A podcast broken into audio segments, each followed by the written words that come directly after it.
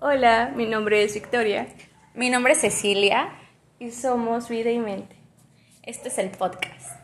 Bueno, nuestro primer pod, como le prometí, les prometimos en el primer, en el, el episodio de presentación, este primer podcast se trata de qué hacer o cómo buscar un psicólogo O cuándo saber cuándo eh, llevar un acompaña- acompañamiento psicológico. Ajá. Bueno, y para esto tenemos a un experto en el tema. Él es el psicólogo Fernando Aguilar.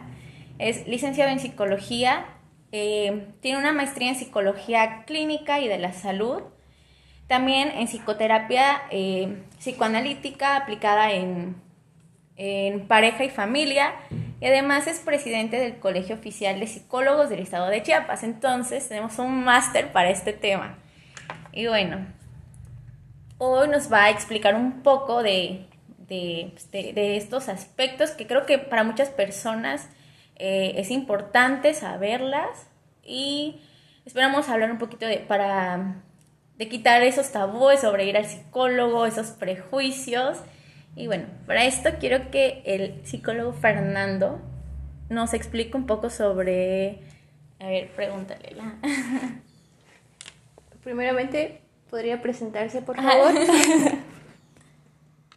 Am, Sí, este, buenas tardes, muchas gracias por la invitación. Soy el psicólogo Fernando Aguilar Herrera. mucho gusto. Y bueno, ya sabe eh, que normalmente las personas que no han acudido o que van a acudir a primer- por primera vez con un psicólogo siempre tienen como que esa incertidumbre y les da esa, ese miedito de que, bueno, e incluso les ha surgido esas preguntas de, bueno, ¿qué hace un psicólogo, no? Entonces, usted con todo este gran recorrido en su campo laboral, ¿nos podría explicar a más a fondo? Sí, sí, este, antes que todo es muy importante aclarar que pues, en la psicología hay diversos campos eh, de aplicación. Eh, la psicología se va a aplicar tanto el campo de la industria como a, la, a lo escolar, a los padecimientos emocionales, eh, al estudio de la sociedad, al deporte, a muchos, muchos campos.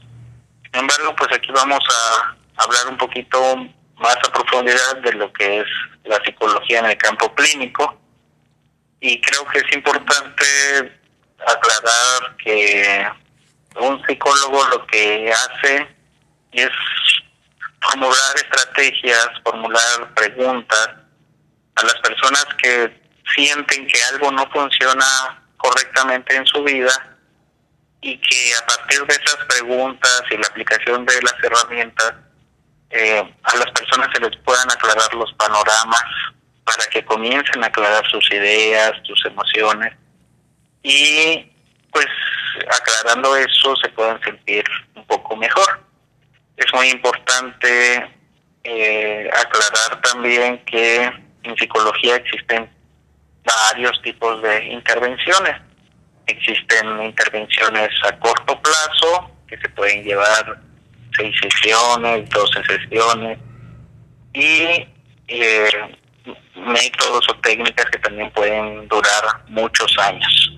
Es importante decir esto porque eh, la población en general pues piensa que los psicólogos y las psicólogas eh, intervenimos de una misma manera y no, eh, porque pues cada quien se especializa en problemáticas o dificultades emocionales específicas.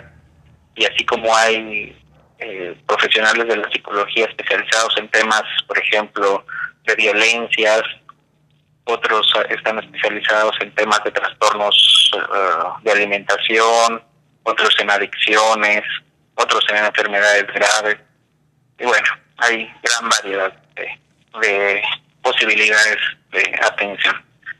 Entonces, pues un psicólogo o una psicóloga está capacitada principalmente para dar apoyo emocional, un soporte emocional, para que las personas puedan llegar a contar sus cosas sin ser juzgadas, sin ser criticadas y después de comentar cómo se sienten, cómo piensan, cómo actúan, cómo se relacionan con las personas, puedan aclarar sus pensamientos y su vida emocional y ellos mismos puedan aprender a desenvolverse de tal manera en que ya no se sientan tan presionados o tan mal. Entonces, eh, un psicólogo o una psicóloga bien preparada eh, no se va a poner a juzgar la vida de las personas.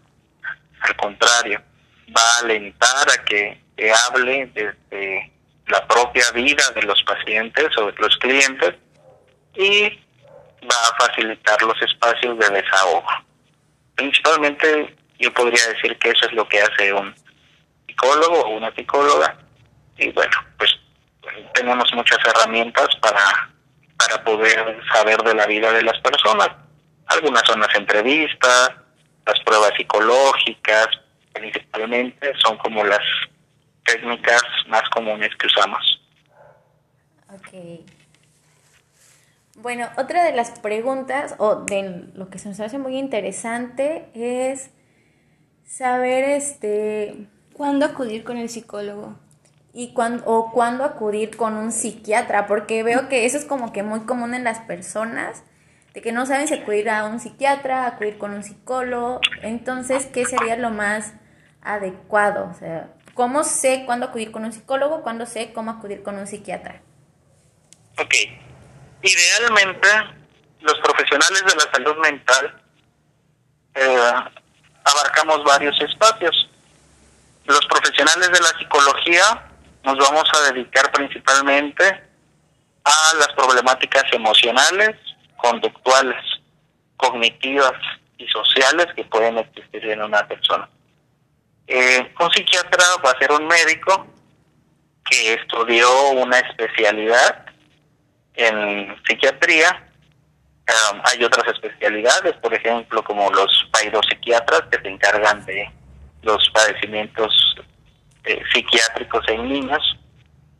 Pero bueno, um, de manera general podríamos decir que trabajamos de la mano los profesionales de la psicología con los de psiquiatría, porque cuando mm, como psicólogos nos damos cuenta de que hay padecimientos emocionales que requieren medicación, entonces ahí contemplamos a los psiquiatras para enviarles a una consulta médica que les pueda dar medicamentos que ayuden a regular los sistemas, diversos sistemas eh, físicos, biológicos de los pacientes, eh, en sí el funcionamiento eh, corporal. Y esto ayude a que los pacientes físicamente se sientan mejor y también como psicólogos uh, seguimos con el tratamiento a los padecimientos emocionales. Es muy importante eh, decir que eh, hay algunos padecimientos que deben ser tratados, por un lado con psicología y por otro lado con psiquiatría. Mm, desde la perspectiva en que yo trabajo, por lo menos eh, no contemplamos solo se debe trabajar psiquiatría o solo psicología. Insisto, esto va a depender de las dificultades emocionales. Pensemos que pueden haber, por ejemplo, depresiones muy profundas que solo con psicología no se podría avanzar mucho y por lo tanto se requiere el apoyo de psiquiatría. O a veces los psiquiatras cuando consideran que la medicación no es suficiente, canalizan a psicología para que les demos el apoyo emocional.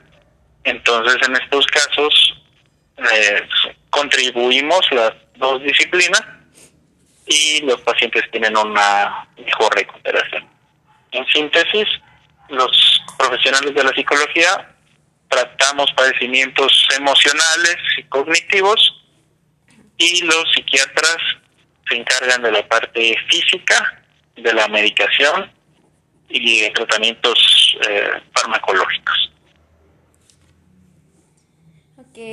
Eh, bueno, otra de las cosas que igual nos, bueno, sonó mucho cuando estábamos como que planteando las preguntas, surgió un caso de el primo de un amigo, este, comenzó, comenzó a llegar con una psicóloga porque tenía problemas con su pareja.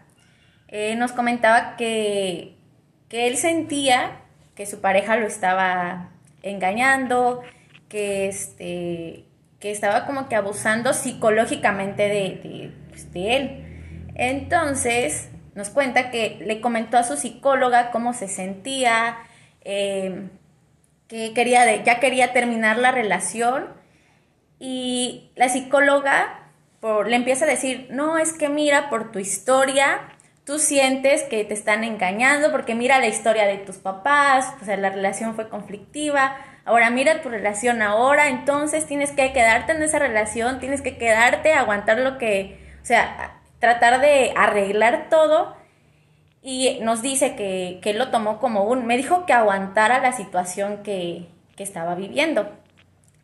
Y pues pasaron los días y descubre que su pareja efectivamente le estaba haciendo infiel.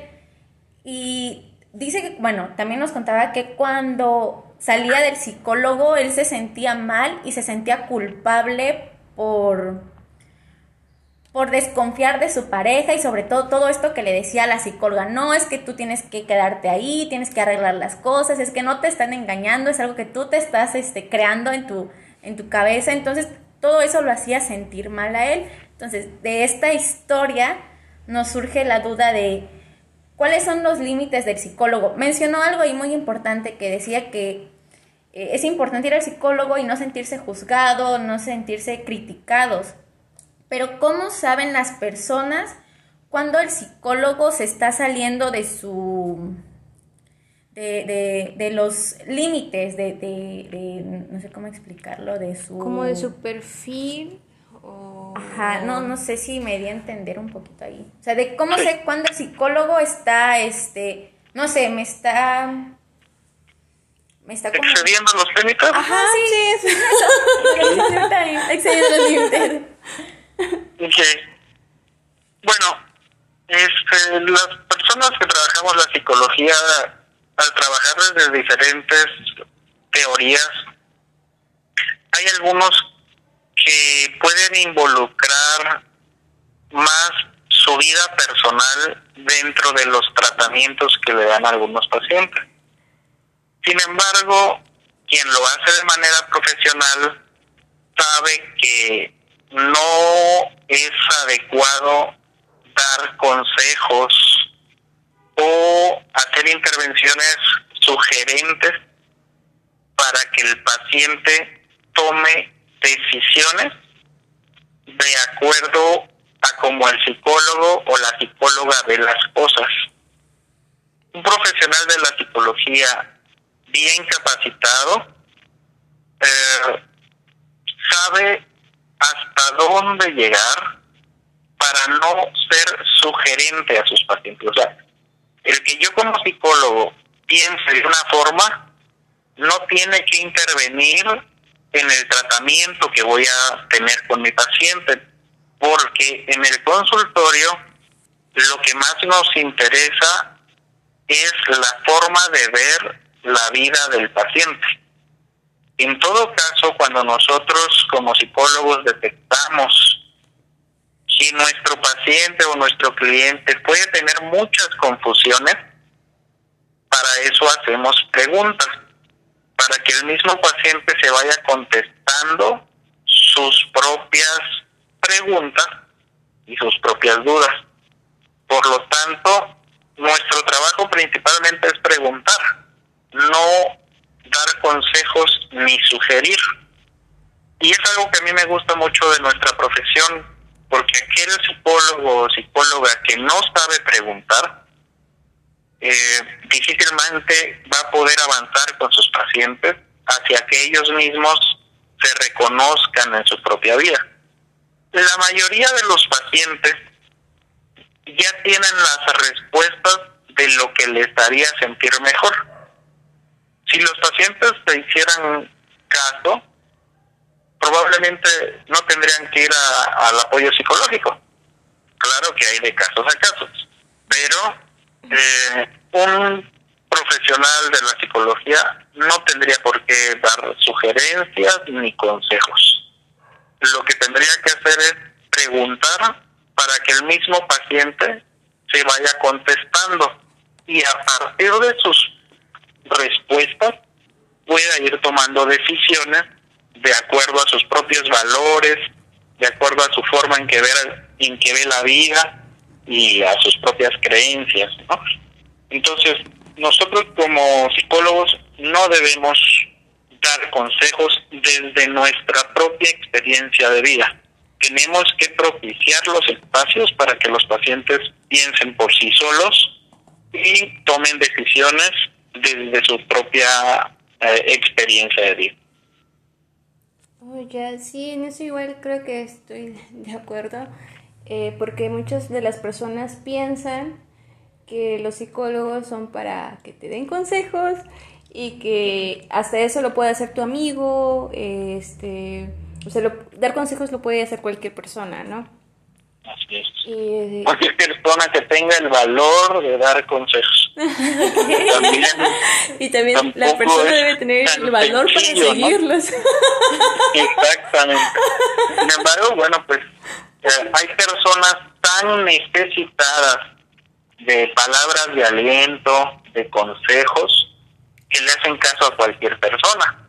Y creo que esto nos invitaría un poquito a pensar en que cuando visitemos a un profesional de la psicología, nos informemos primero quién es ese psicólogo o quién es esa psicóloga, su tiempo de experiencia, qué tipo de terapia ofrece, Ah, hay muchos comentarios por internet de muchas personas, entonces podríamos llegar a encontrar que ese psicólogo o psicóloga da conferencias, es responsable de una institución, da clases en una escuela, tiene su propio, su propio centro educativo o ha obtenido premios a nivel nacional o ha escrito libros o lo que sea.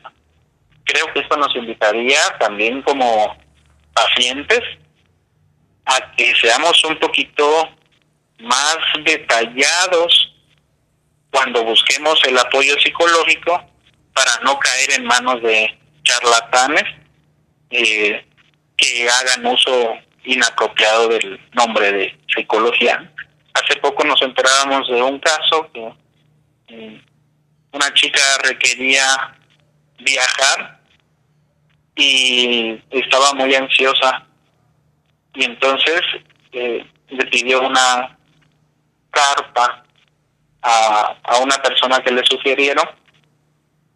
Y eh, lo, lo primero que hizo esta chica fue investigar si tenía cédula profesional de psicología y resulta que quien le había atendido no era psicólogo, era un licenciado en ciencias de la comunicación que llevó un curso de coach y se puso a dar consejos y a dar como tratamientos psicológicos. Pero esta chica, al no haber investigado antes, pues desafortunadamente cayó en manos de una persona que se vendía como profesional de la psicología y terminó afectándole más de lo que le ayudó. Pues creo que esto implica una parte de responsabilidad también de quien busca servicios psicológicos y que nosotros como profesionales de la psicología también tengamos nuestra información clara, ya sea en los consultorios o en las páginas de internet, para que no engañemos a las personas. Sí, ahí también cuenta mucho la ética ¿no? de, del psicólogo, que tiene que ser muy claro con su trabajo y, y vaya, o sea, estás trabajando o vas a hacer un acompañamiento bien, ¿no? Así es. Y, claro, o sea, es que, y es que esto de trabajar con personas, eh, muchas personas dicen eso, de que no, pues es que ser psicólogo es, es muy fácil, es sentarte y escuchar a la persona, pero creo que también es, es un camino de preparación muy, muy largo, o sea, es súper, es prepararnos, es conocer las diversas formas de intervención, qué sí hacer, qué no hacer, cuándo hacer, cuándo no hacer. Entonces, yo creo que sí es, por, por lo menos en México, este, la psicología sí veo que, que le está costando agarrar fuerza y, y sobre todo estos prejuicios de que muchos dicen, no, es que ¿para qué voy al psicólogo si no, no, estoy, no loco. estoy loco? Me estoy sintiendo muy mal y todas las noches quiero llorar y no puedo respirar, y, y, pero, pero no estoy loco y no voy a llegar a un psicólogo porque no estoy loco. Entonces, sí creo que esto es muy importante, sensibilizar a las personas de que es, es bueno buscar a alguien que, que te acompañe, pero alguien que esté preparado, alguien que sepa.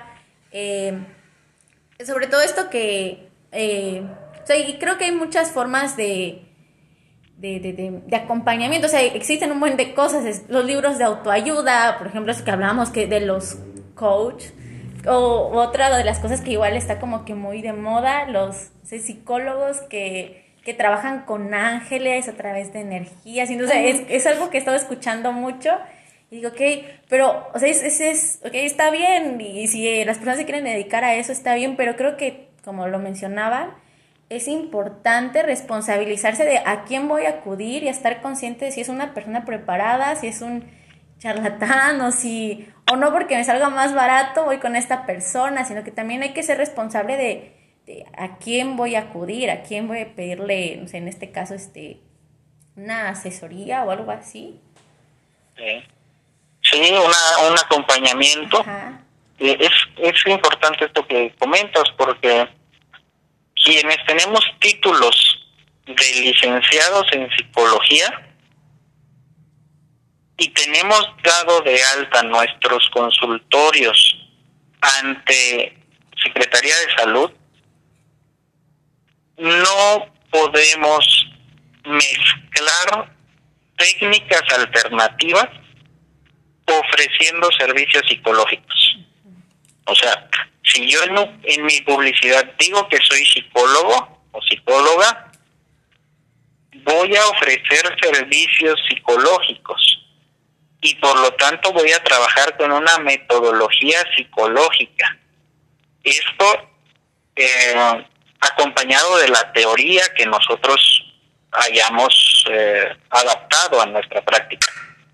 Pero existen técnicas alternativas por ejemplo, aromaterapia, esto de, ángeles que está muy sonado últimamente, pero no tenemos nosotros, eh, ¿cuál sería la palabra? Como el permiso de ofrecer y, y mezclar en un mismo lugar la psicología con una técnica alternativa. Esto es, si tú vas a un lugar que dice psicología y terminan haciendo aromaterapia, hay que revisar si de verdad se están siguiendo los procesos de la psicología. Porque si no, te están vendiendo una cosa y te están dando otra. Y esto nos ayuda a que nosotros, como profesionales de la psicología, eh, evitemos caer en la charlatanería, porque hay psicólogos que son muy creyentes de alguna técnica alternativa y que en su publicidad dicen que hacen psicología, pero terminan dándote otra cosa. Y entonces la población cree que esa técnica alternativa es psicología y comienza a perjudicar a los demás que estudian psicología. Por eso es muy importante aclararlo, para que la gente sepa que psicología es una disciplina, es una ciencia y que no puede ser mezclada en un mismo lugar con técnicas alternativas que no van a engañar. Bueno, eso sería lo ideal, ¿no? Pero bueno, desafortunadamente en muchos lugares no se tienen eh, esos avances y terminan dándoles una cosa por otra. Lo importante en este caso sería que eh, denuncien eh, a, eh, a, los colegios de psicólogos, que, que, lleguen a los colegios de psicólogos y digan, esta persona está ofreciendo algo diferente que no es psicología, ¿no? O que vayan directamente a las instalaciones de Secretaría de Salud y denuncien y digan, esta persona me empezó a hacer imanoterapias cuando estaba ofreciendo servicios de psicología, por ejemplo. Entonces, son cosas diferentes, son técnicas alternativas que cada quien tiene el derecho a ejercer si la quiere ejercer, pero no tiene el derecho a tergiversar o a mezclar una disciplina con otra cosa alternativa porque va a terminar perjudicando a quienes sí lo van a ejercer de manera correcta. Ok, es muy interesante, creo que es un tema muy amplio y que, es importante, es importante que las personas eh, estén conscientes de a qué profesional van a asistir. Bueno, entonces creo que, que eso será todo por ahora. Ok, como, como una sugerencia, eh, en la en, si ustedes buscan en internet, en la página de Google, le ponen cédulas profesionales o consultar cédulas profesionales eh, y los va a mandar a una página de la SEP. Cuando los lleve a la página de la SEP, escriban el nombre completo del psicólogo o de la psicóloga que les está atendiendo para que revisen si tiene cédula profesional. Ahí es donde ustedes se van a poder dar cuenta si de verdad esa persona cuenta con cédula profesional. Esto independientemente de que todos quienes estudiamos carreras relacionadas con la salud, debemos tener expuestos en nuestra sala de espera o en nuestros consultorios copias o las imágenes de cédula profesional y de título profesional. Esto por lo menos nos va a ayudar un poquito a ayudarle a la gente a que se den cuenta con quién están llegando, si de verdad tiene un título y una cédula profesional. Esto no arregla los problemas de profundidad de, los profesionales de la psicología, ¿no? Pero a la población le ayuda a saber con quién está llegando y si tiene sus documentos en regla. Oh. suena muy bien. Entonces, quienes nos estén escuchando, piensan asistir o, buscar a un psicólogo, ya saben cómo ver qué paso seguir. y bueno, eh, esperamos que esta información les sirva demasiado Información que cura. Información que cura. Información que evita que, evita que tengas un psicólogo. Este, bueno. Queremos agradecer al psicólogo Fernando Aguilar por su tiempo, por toda esta información que esperemos que le sirva a muchas personas. Y nosotros somos Vida y Mente Cast. ya saben que pueden seguir y les agradecemos su tiempo. Hasta luego. Hasta luego.